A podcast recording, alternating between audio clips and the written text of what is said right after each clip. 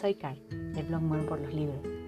Soy una paraguaya que vive en México, así que con esa información podrán entender mi acento y las palabras que utilizo, que a estas alturas y después de tantos años ya se me mezclan. Espero que puedan entenderme. Antes que cualquier otra cosa, les quiero aclarar que esto será algo muy casero, ya que no cuento con equipos especiales ni nada parecido, que grabaré desde mi casa y algunas veces con el celular o la computadora. Así que por momentos pueden escuchar ruidos o algo puede fallar, ya que definitivamente esto no va a ser perfecto. Todavía estoy aprendiendo cómo funciona todo, todo este tema de los podcasts, así que espero contar con su paciencia y comprensión. En cuanto a lo que les iré compartiendo aquí, pretendo comentarles las reseñas de los libros que habitualmente publico en el blog, también las reseñas de las películas o las series basadas en libros, que es de una sección llamada Libros en pantalla, y por otra parte algunos temas referentes a las lecturas, trivias, experiencias, etc.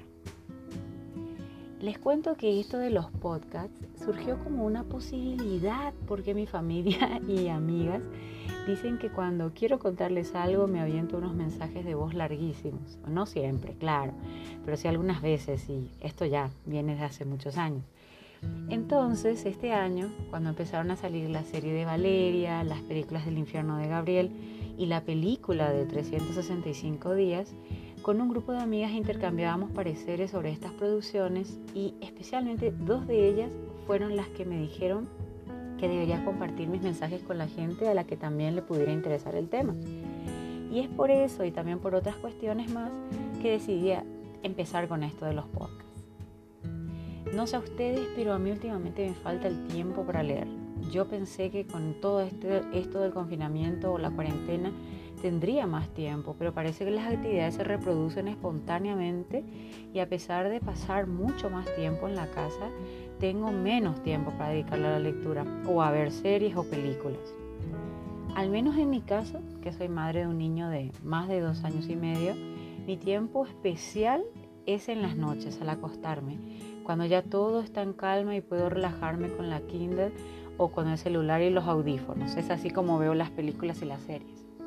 Entonces, sí, llama la atención de que todo esto del confinamiento se suponía que nos tenía que dar un poco más de tiempo para eh, reflexionar o para hacer cosas en la casa, ya que es ahí donde nos pasamos la mayoría del tiempo. Entonces, al menos en mi caso, no fue así. No tuve más tiempo del que creí que iba a tener, sino que al contrario, me falta mucho más. Antes, por ejemplo, mi, mi, digamos, eh, tipo rango de lectura eran más o menos como tres libros a la semana, tres novelas así, cuando tenía mucho tiempo. Ya después, cuando el tiempo empezó a escasear, pues sí, eh, eh, ya al ser madre, pues sí, el tiempo ya no es el mismo, la disponibilidad no es la misma, entonces sí, tuve que ingeniármelas para poder leer. Entonces, de repente cuando amamantaba o cosas así, era cuando eh, me ponía a leer en lo que él se dormía o cosas así. Entonces sí tenía un poquito más de tiempo. O también me ponía a hacer las mil cosas que quedaban pendientes cuando no podía yo eh, por estar atendiendo a mi hijo, ¿verdad? Entonces todas estas cosas, eh, sí, con esto del confinamiento definitivamente bajé la cantidad de libros que yo leía al día o a la semana. Entonces sí, eh, puedo decir de que ahora en este tiempo estoy leyendo menos y también que me llevo mucho más tiempo leyendo un libro, porque no sé si a todos les pasa, pero como que ya cuesta encontrar un libro así de esos que te atrapen y, y demás, o sea que ya son pocos, son pocos los que son así. Entonces, bueno, eh, esa es la realidad que estamos viviendo hoy en día.